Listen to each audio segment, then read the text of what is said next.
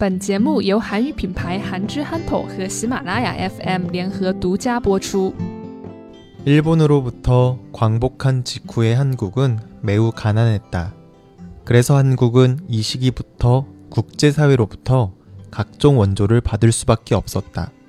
하지만 한국의 경제 성장이 이루어지면서 점차 원조를 받지 않게 되었고 오히려 원조를 하는 나라가 되었다. 한국은 전 세계에서 유일하게 원조를 되돌려주는 나라가 되었다. 네. 한국은 60년, 70년 전만 하더라도 전 세계에서 가장 가난했던 나라였어요. 당시 한국은 일본으로부터 광복을 하고 그리고 6.25 전쟁까지 치르면서 전 세계에서 가장 가난했었던 거죠. 이러다 보니 전 세계의 각 나라에서는 한국을 도와주기 위해서 많은 원조를 해줬어요. 한국에서는 이렇게 지원받은 원조로 공장을 짓고 고속도로를 만들고 기계를 사들여 왔어요. 그리고 차근차근 발전을 하기 시작했죠. 전 세계의 지원과 또 뭐 한국인들이 열심히 일한 덕분에 한강의 기적이라고 불릴 정도로 빠른 경제 성장을 이뤄내기도 했죠. 이 덕분에 50년 동안 외국에서 원조를 받았던 규모가 점차 줄어들게 되었고 90년대에는 더 이상 원조를 받지 않게 되었어요.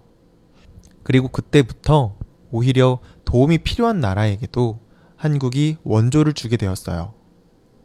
그동안 한국도 많은 원조를 받아서 자립할 수 있도록 많은 도움을 받았으니까 이제 도움이 필요한 다른 나라를 위해서 도움을 주기 시작한 거죠. 도움을 받았으니 다시 도움을 되돌려준다. 어떻게 보면 선순환이고 당연한 것으로 보여지기도 하는데요. 그런데 한국이 이제 다른 나라들한테 도움을 준 지 벌써 20년이나 지났는데 아직까지도 원조를 받았던 나라가 다시 원조를 되돌려주는 경우가 한국이 최초이자 그리고 마지막이라고 해요. 네. 뭐 처음으로 한국이 다른 나라들한테 도움을 되돌려주는 나라가 한국이라서 뭐 이러 이 부분은 좋은 부분이긴 한데 근데 좀 아쉬운 부분은 한국이 마지막이라는 거예요. 20년이나 지났는데 아직까지도 한국과 같은 경우가 나오는 경우가 없다라는 거죠.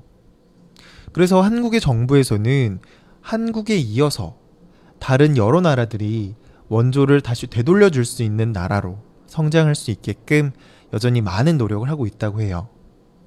매년 원조의 규모도 계속 꾸준히 늘어나고 있고 경제 발전을 했었던 노하우 등을 무상으로 무료로 알려주면서까지 다른 나라를 격려하고 있어요. 일본으로부터 광복한 직후의 한국은 매우 가난했다.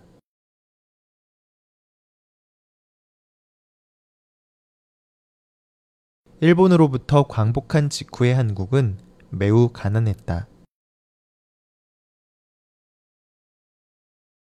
그래서 한국은 이 시기부터 국제사회로부터 각종 원조를 받을 수밖에 없었다.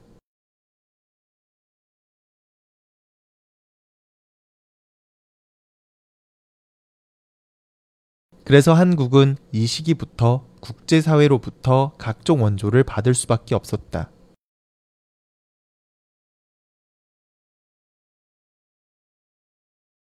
하지만 한국의 경제 성장이 이루어지면서 점차 원조를 받지 않게 되었고,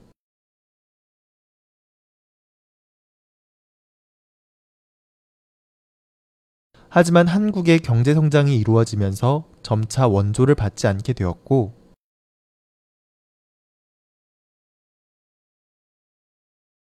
오히려 원조를 하는 나라가 되었다. 오히려 원조를 하는 나라가 되었다. 한국은 전 세계에서 유일하게 원조를 되돌려주는 나라가 되었다. 한국은 전 세계에서 유일하게 원조를 되돌려주는 나라가 되었다. 일본으로부터 광복한 직후의 한국은 매우 가난했다. 그래서 한국은 이 시기부터 국제사회로부터 각종 원조를 받을 수밖에 없었다. 하지만 한국의 경제성장이 이루어지면서 점차 원조를 받지 않게 되었고 오히려 원조를 하는 나라가 되었다. 한국은 전 세계에서 유일하게 원조를 되돌려주는 나라가 되었다.